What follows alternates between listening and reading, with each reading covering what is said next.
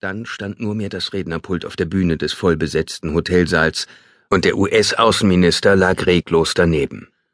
Die Zuhörer in den ersten Reihen sprangen auf, der Rest folgte. Ein paar Anzugträger stürzten zum Podium, Security-Männer in Schwarz hinterher, andere beugten sich schützend über einzelne Anwesende. Die deutsche Kanzlerin erkannte Jessica Roberts von ihrem Platz in einer der hintersten Reihen, der britische Premier, der französische, Jessica hatte keinen Schuss gehört, doch der Schwarm denkt nicht. Jeder folgt seinem Vordermann oder der Nachbarin, steckt die Nächsten an. Jetzt wollten alle hinaus. Jessica stürmte gegen den Strom Richtung Podium, wich in die sich leerenden Stuhlreihen aus, kletterte trotz Rock und Stöckelschuhen über Lehnen.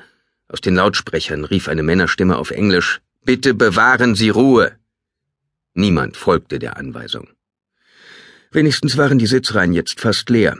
Nur ein paar Verlorene standen noch vor ihren Stühlen und schauten ratlos oder neugierig.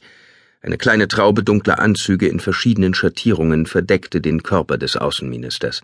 Einer der muskulösen Security-Männer stellte sich Jessica in den Weg. Stopp! Lassen Sie mich durch! forderte sie auf Englisch. Ich bin eine Mitarbeiterin des Ministers. Sie wies auf ihr Namensschild. Dr. Jessica Roberts, US National Security Advisors Team, MSC, Munich Security Conference, Münchner Sicherheitskonferenz. Sorry, Ma'am. Ihr Job ist es, Menschenleben zu retten, rief sie. Gerade tun Sie das Gegenteil. Der Mann dort vorne stirbt. Das wusste sie zwar nicht, aber die Augen des Security-Monsters zeigten einen Moment der Verunsicherung. Jessica nutzte ihn, um an seinem schweren Arm vorbeizuhuschen. Groß und stark, diese Typen, aber schwerfällig. Ein Mann nestelte an der Krawatte des Ministers, ein zweiter fingerte unbeholfen an seinem Handgelenk herum, suchte den Puls. Jessica stieß sie zur Seite. Kein Blut. Den Zusammenbruch musste etwas anderes ausgelöst haben. Mit einem Griff hatte sie den Schlips gelöst und aus dem Kragen gezogen, riss die oberen Knöpfe auf, suchte den Puls an der Halsschlagader, beugte sich dicht über den schlaffen Mund, um Atem an ihrem Ohr zu spüren. Kein Atem, kein Puls. Ohne lange nachzudenken, stemmte sie ihr ganzes Gewicht auf den Brustkorb des Ministers, dessen Torso unter dem Druck bebte. Und zwei und drei, richtig rein, Rippen durften brechen. Jessica fand ihren Rhythmus. In ihrem ersten Erste-Hilfe-Kurs bei den Pfadfinderinnen vor über 20 Jahren hatte sie gelernt, Herzmassage und Beatmen. Bei ihrer letzten Auffrischung vor einem Jahr hatte sie die neueste Methode erfahren. Nur Herzmassage.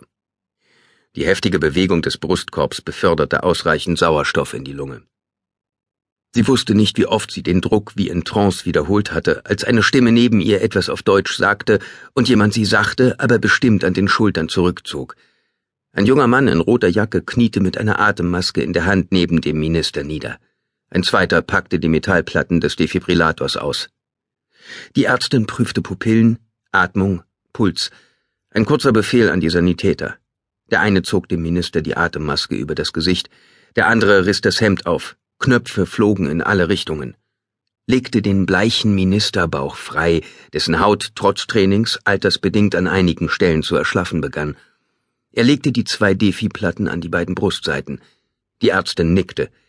Jessica zuckte zusammen, als der Körper sich unter dem elektrischen Schlag aufbäumte. Die Ärztin wartete kurz, gab noch einmal einen Befehl auf Deutsch, den Jessica nicht verstand, wieder hob es den Rumpf des Ministers vom Boden. Jessica schauderte. Durch den Mittelgang eilten zwei weitere Sanitäter mit einer Trage auf einem Fahrgestell herbei. Zu viert hoben sie den Körper auf die Trage.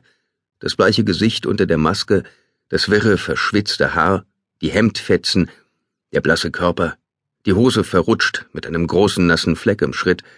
So sah man die Herren der Welt nur auf seltenen Kriegsbildern, wenn sie zu den Verlierern zählten. Rasch blickte Jessica sich im Saal um. Der war jetzt fast leer. Sie entdeckte keine Journalisten, auch oben nicht, auf den Rängen, von wo sie einen guten Fotowinkel gefunden hätten. Ihr linker Handrücken und ihr rechter Handballen pulsierten. Die Trage setzte sich in Bewegung, umringt von Sanitätern, der Ärztin, Security-Leuten, einigen der Ersthelfer und Jessica. Eine kleine Gruppe blieb am Podium zurück, blickte ihnen betroffen nach, flüsterte. Einer, der sein Jackett ausgezogen und auf den Boden geworfen hatte, hob es auf, klopfte es ab und zog es wieder an, schob den Krawattenknoten zurecht, strich sich über das Haar. Der Defi-Sanitäter legte die Elektroden wieder an. Der Stromschlag beutelte den Körper so heftig, dass Jessica fürchtete, er würde von der Trage stürzen.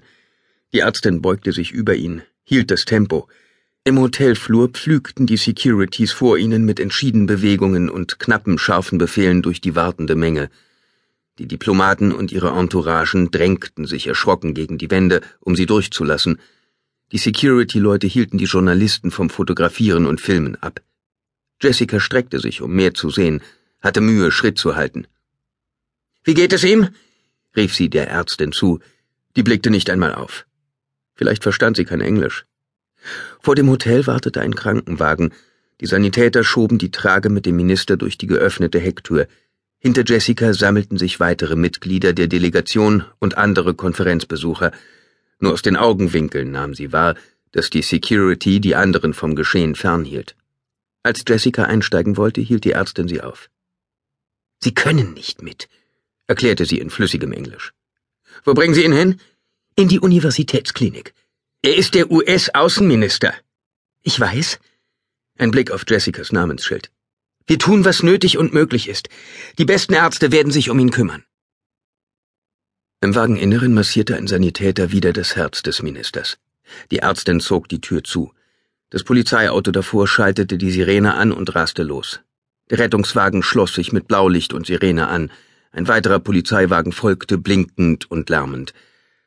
Als die Wagen hinter der nächsten Ecke verschwunden waren, umklammerten mit einem Mal Jessicas Rippen wie eiserne Krallen ihre Lunge. Erschrocken kämpfte sie gegen den ehernen Griff, ohne auch nur das geringste bisschen Luft einsaugen zu können. Beruhige dich. In kritischen Situationen das Gegenteil von dem tun, was der Reflex gebietet. Statt eines weiteren Atemversuchs stieß sie mit einem heftigen Keuchen das letzte bisschen Luft aus – Ihre Rippen lockerten sich, und mit einem tiefen Zug füllte sie ihre Lunge mit dem dringend benötigten Sauerstoff. Keine Panik jetzt. Es war vorbei. Langsam wurde Jessica bewusst, dass sie in Kostüm und Stöckelschuhen bei Minusgraden im Schnee stand, der die Münchner Fußgängerzone mit einer dünnen Schicht überzog. Vereinzelt fielen Flocken, als hätte jemand sie da oben verloren. Jegors Fahrer Antwele lenkte den Landcruiser von der staubigen Sandpiste auf eine Seitenstraße, die den Namen kaum verdiente. Die Schlaglöcher hämmerten direkt in Jegors Kreuz. Sein Arm schlug gegen die Tür. Aus dem Radio quasselte ein Moderator Englisch mit schwerem tansanischem Zungenschlag. Jegor hörte nicht hin. Sein Blick flog abwesend über die einfachen, einstöckigen Häuschen an der Strecke, die Farben von der Witterung ausgebleicht, gesprungener und abblätternder Putz, gedeckt mit Wellblech oder zerfledderten Palmwedeln. Manche noch unverputzt, doch die Ziegel wirkten schon alt. Davor windschiefe, beschattete Tischchen mit Obst oder Gemüse, hinter denen eine Frau saß, manchmal auch zwei, dazwischen eine Werkstatt, vor der ein paar Männer im Sand hockend brüteten, ein Krämerladen, aus dem eine Frau mit zwei prallen Plastiktüten und drei Kindern im Schlepptau stapfte und bei jedem Schritt eine kleine Staubwolke aufwirbelte. Seit zwölf Jahren lebte Jegor in Afrika, seit sechs in Tansania. Auf diesem Kontinent sah fast alles Menschengemachte entweder halb fertig oder halb verfallen aus, fand er. Anwele wich einem Schlagloch aus, ohne die Geschwindigkeit zu reduzieren. Jegor klammerte sich fester an den Haltegriff über der Tür. Kinder in zerfaserten Pullovern, kurzen Hosen und bloßen Füßen winkten ihnen lachend zu. Die Häuser wurden weniger. Mais, Maniok und andere Felder übernahmen, unterbrochen von Dickicht, ab und zu gesäumt von Palmen. In der Ferne stieg eine breite Rauchwolke in den wolkenlosen Himmel, vermutlich Brandrodung. An einem tristen Maisfeldrest lenkte Anwele den Wagen an den Rand der Straße, wo er schief zum Stehen kam. Sie sprangen hinaus in die süßlich erdig riechende Hitze, traten an den Rand des Feldes, oder was davon übrig war. Die verkümmerten, halb vertrockneten Pflanzen waren durchlöchert und zerfranst, Jäger begutachtete einige Blätter, bog die Deckblätter eines armseligen Maiskolbens auseinander. Überall wuselten kleine Raupen. Armyworm, murmelte er, als ob die vorangegangene Dürre nicht genügt hätte. In manchen Jahren zerstört es Spodoptem exempta bis zu 30 Prozent der Maisernte befallener Gebiete. Teile der Pwani-Region westlich von Dar es Salaam hatte es dieses Jahr besonders schlimm erwischt. Trotz der laufenden Beobachtung